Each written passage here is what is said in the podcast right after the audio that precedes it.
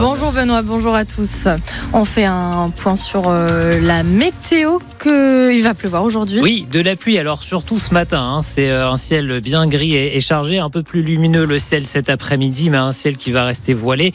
Pour les températures de 10 à 12 degrés cet après-midi, 10 degrés à Goron par exemple, 11 degrés à Sainte-Suzanne, 12 degrés à Laval et Château-Gontier cet après-midi. Et puis la tendance pour ce week-end, on vous en dira plus à la fin de votre journal. Astrid.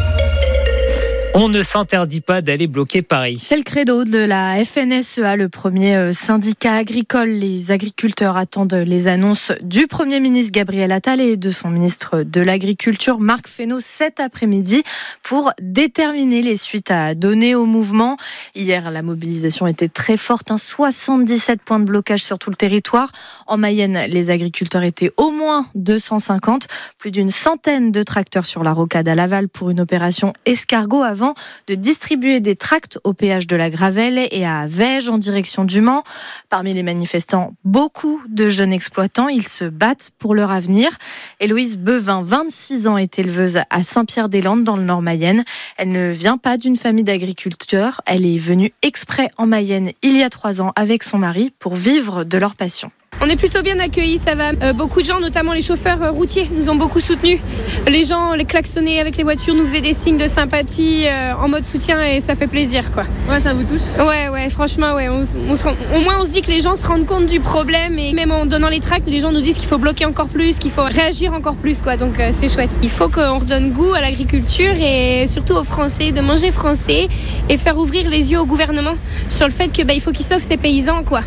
Étant enfant, on rêvait de s'installer et maintenant qu'on est installé, on en crève en fait. Donc euh, il faut qu'on réagisse quoi. Bah, on se dit qu'on n'est pas seul, mais ça serait bien que le gouvernement l'entende aussi en fait. Là, on est gentil, on bloque pas vraiment, on filtre. Mais, euh, mais là, nous, notre but, c'est que la population nous soutienne et que eux aussi euh, montrent au gouvernement que ça va pas, qu'ils sont de notre côté. Donc pour l'instant, on est plutôt pacifique. Après, si on n'est pas entendu, je pense qu'on ira plus loin. Héloïse Bevin au micro France Bleu de Marine Clette et vous pouvez retrouver la mobilisation en images sur La loi immigration promulguée dans les heures qui viennent après la censure des trois quarts des articles du texte par le Conseil constitutionnel.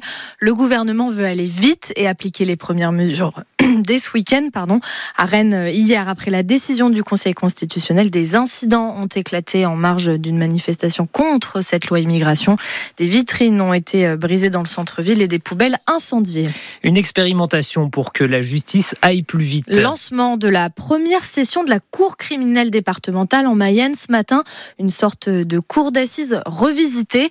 Dans cette cour criminelle, pas de jurés populaires, seulement des magistrats professionnels et des peines qui ne dépassent pas euh, les 20 ans de réclusion criminelle.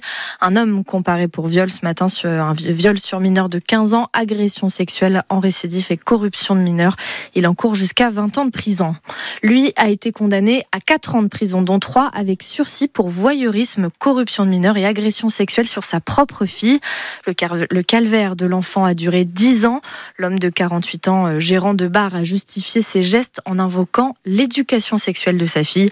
Il a aussi expliqué que comme sa femme était jalouse, il ne pouvait pas avoir de relation extra-conjugale et qu'il avait donc choisi la simplicité avec sa fille. Il purgera sa peine sous bracelet électronique chez lui. Le tribunal judiciaire de Laval a aussi euh, condamné un homme pour violence avec arme. Un an de prison ferme pour ce Mayennais de 29 ans. Il a foncé à plusieurs reprises sur une mère de famille et sa fille avec sa voiture. C'était en mars 2018 à Martigny-sur-Mayenne. Une histoire tristement banale, Alexandre Frémont. Cette nuit-là, la mère de famille rentre tranquillement de région parisienne avec sa fille de 11 ans. À l'arrière, sur la route, il fait nuit noire. La mère de famille arrive à hauteur d'une voiture qui roule très lentement. Elle fait des écarts et se déporte sur la droite. La maman croit qu'on la laisse passer. Elle double. Mais un peu plus tard, cette même voiture vient la percuter par l'arrière une première fois, puis une seconde fois. La mère de famille ne comprend pas. Elle tente de s'échapper et sort un peu plus loin. Sa fille de 11 ans, elle, appelle les gendarmes. Toutes les deux s'arrêtent sur le côté, choquées. Mais le conducteur revient percuter leur voiture. Il va même tenter d'ouvrir la porte et casse la vitre. La mère de famille réussit à repartir, mais ce n'est pas fini. Un peu plus loin, le véhicule la dépasse une dernière fois. Il lui fait une queue de poisson et s'arrête en plein milieu de la chaussée pour lui barrer la route. Elle parvient finalement à se faufiler et à lui échapper. Le prévenu, seul jugé, reconnaît les faits. Il explique qu'il était en colère. Ça aurait pu être bien plus grave que ça. Il aura le temps en tout cas de réfléchir pendant son année derrière les barreaux. Et la peine de cet homme ne sera pas aménagée. Il doit également euh, indemniser les parties civiles. La présidente de l'Assemblée nationale désamorce après le tollé de l'augmentation des frais professionnels des députés. Et elle, Braun-Pivet, se défend et assure que les frais de mandat ne sont pas une rémunération. Le député mayennais Yannick Favenec est monté au créneau, lui, hier sur ses réseaux sociaux. Il dénonce une connerie et réclame l'annulation de cette augmentation. Et enfin, on est aujourd'hui à six mois pile de l'ouverture des Jeux Olympiques de Paris 2024. Ce sera le 26 juillet prochain. Et pour patienter, vous pouvez euh, toujours écouter les portraits d'associations et d'athlètes mayennais euh, dans la Mayenne Olympique sur FranceBleu.fr ou à 8h35 et midi 5 le samedi et le dimanche.